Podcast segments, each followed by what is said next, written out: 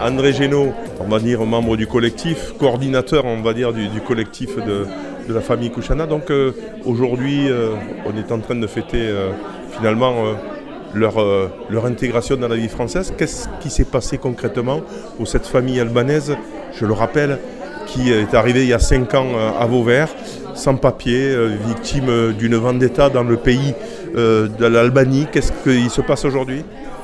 Aujourd'hui, euh, c'est la conclusion de six années, c'est pas cinq ans, c'est six ans. Ils sont arrivés en France le 5 novembre 2016, euh, fuyant une vendetta, comme vous l'avez dit, une vendetta politique qui avait fait 11 victimes dans la famille de Lumturi, la maman. Il a fallu six ans pour qu'on aboutisse à la protection subsidiaire de la France, c'est-à-dire la reconnaissance, effectivement, que leur vie était en danger s'ils retournaient en Albanie. Et ça change quoi finalement Pour eux, bon, ils étaient clandestins, on va dire ça. Ah, ils, devaient quitter le territoire et là, tout change d'un coup. Ils étaient réfugiés euh, sans droit, euh, ayant le droit euh, enfin, d'asile qui leur avait été refusé. Donc ils étaient en, infraction par rapport à, la loi française. Et d'ailleurs, les premiers jugements ont conclu qu'ils n'avaient pas le droit au droit d'asile. Et le préfet de Haute-Savoie avait décidé en mars 2018 euh, d'une obligation de quitter le territoire. On parle beaucoup aujourd'hui d'OQTF, obligation de quitter le territoire français. Donc ils étaient sous cette épée de Damoclès depuis euh, maintenant 4 euh, ans. Voilà, et donc ils vont pouvoir à partir de, de, cette décision. Hein. alors c'est pas réfugiés, hein. officiellement ils sont donc... Tout à fait. Ils sont sous protection subsidiaire de la France. Ça implique quoi concrètement? Travail euh? C'est déjà une reconnaissance euh, euh, de ce qu'ils ont subi en Albanie, de cette vendetta politique qui n'avait pas été reconnue par l'OFPRA, l'Office français de protection des réfugiés et apatrides. Donc ça c'est déjà un acquis très important. Et ça leur ouvre le droit à un titre de séjour renouvelable. Titre de séjour de 4 ans maximum et renouvelable au bout de 4 ans. Donc ça, c'est quelque chose d'extrêmement positif. Et puis maintenant, ils peuvent s'intégrer totalement dans la vie euh, sociale et, culturelle du pays en recherchant un emploi. Donc ils peuvent être employés maintenant légalement, ce qui n'était pas le cas jusqu'à maintenant. Pendant 5 ans, euh, il s'est passé des choses hein, avec euh, le collectif hein, qui, a été là, souvent très rapidement, même si il s'est fait beaucoup de choses. Euh, pendant cinq ans, comment ça s'est passé ce collectif, qui est assez quand même remarquable, je vais dire ça dans, le sens, dans les deux sens d'ailleurs, euh, dans le sens de, la, du travail qui a été fait, mais aussi donc de l'engagement de tout, de, tout un village finalement. Tout à fait. Il faut peut-être rappeler euh, un petit peu l'histoire, c'est d'ailleurs en partie Système et les collègues du centre d'accueil Rive que les choses ont été déclenchées. Étant arrivés euh, à Vauvert en janvier 2017, ils ont été pris en charge par euh, la Maison du Cœur pour avoir des colis alimentaires et par Rive qui assurait aussi un. Le centre social de la commune. Hein. Voilà, le centre social de la commune, le CCAS, et par Rive. Et quand le tribunal administratif de Nîmes les a déboutés du droit d'asile, ils se sont retrouvés sans ressources et sans logement. Et à ce moment-là, des amis de Rive nous ont sollicité en disant il faut nous aider, on n'y arrive plus, ça devient beaucoup trop lourd. Donc on a organisé avec Radio Système une conférence de presse au Centre culturel de Vauvert en mai 2018.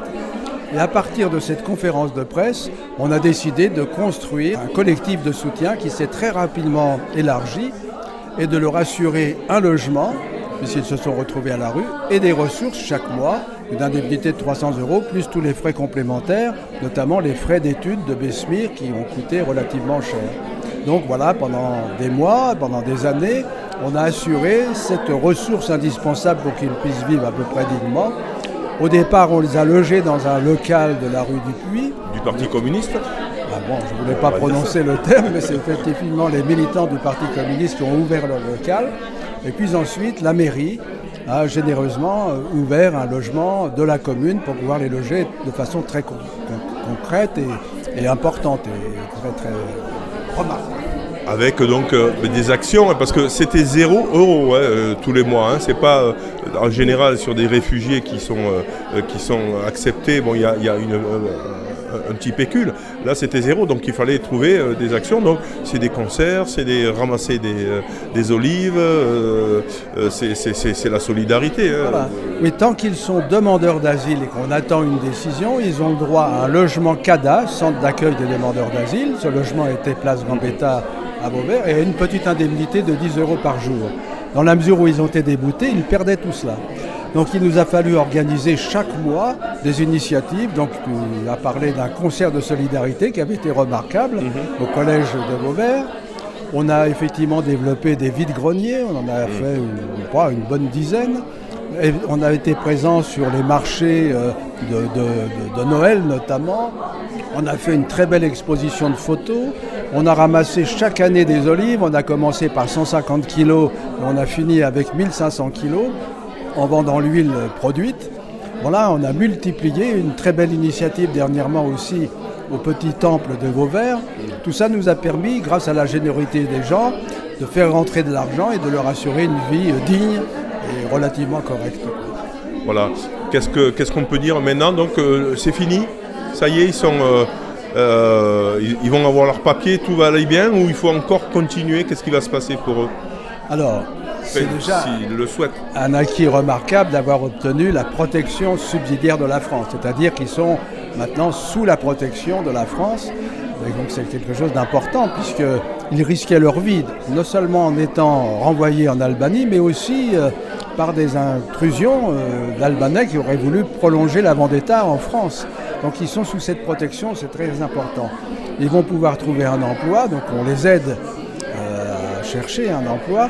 Et puis maintenant, il faut trouver, euh, obtenir un numéro de sécurité sociale, il faut reconnaître, euh, obtenir la reconnaissance de la CAF, euh, Caisse d'allocation familiale, avec un RSA éventuellement, et puis toutes les démarches administratives qui feront d'eux des citoyens français. Donc il y a encore un gros travail administratif à faire, et notre collectif s'y emploie parce que c'est dur. Et là, ils ont besoin d'être aidés encore? Ils ont besoin de... D'être aidés encore? Ah, ils ont besoin d'être aidés parce que ces démarches administratives sont lourdes. Il faut tout faire en ligne, comme on dit, et c'est complexe. Et eux ne maîtrisent pas parfaitement euh, l'informatique ni le français, donc il faut qu'on les aide encore comme à un bon moment. Comme on veut aider euh, Besmir, qui veut reprendre des études, donc on va l'aider à trouver une filière, sous chance d'emploi-formation par exemple, pour qu'il puisse se réaliser dans le métier qu'il veut euh, accomplir. Très bien. Qu'est-ce qu'on peut dire donc d'une façon générale? C'est une belle victoire quand même pour vous aussi André, parce que vous êtes beaucoup, bon j'avais envie de prendre la parole tout à l'heure, mais vous êtes beaucoup, beaucoup euh, impliqué là-dedans avec une rigueur de, j'allais dire, de, d'homme du bâtiment. Hein. Euh, il fallait que les fondations soient costauds et pour ensuite euh, faire un bâtiment euh, qui n'est pas encore fini, mais le toit arrive. Hein. Tout à fait, ben, c'est très bien d'avoir situé les choses du point de vue de la fondation jusqu'à effectivement la réalisation du toit. Donc j'étais un simple coordonnateur, mais surtout autour de nous, c'est cette solidarité qui s'est affirmée qui est remarquable. Notre collectif était fait de, gens de, comment dirais-je, de convictions différentes, de, conceptions philosophiques, religieuses tout à fait différentes. Et ça, c'est remarquable d'avoir réussi cette unité et surtout cette efficacité dans un travail collectif qui a été très payant. Voilà. moi, c'est une très belle leçon et c'est un enrichissement personnel hein, par ce travail collectif qui a été réalisé. Bravo. Merci.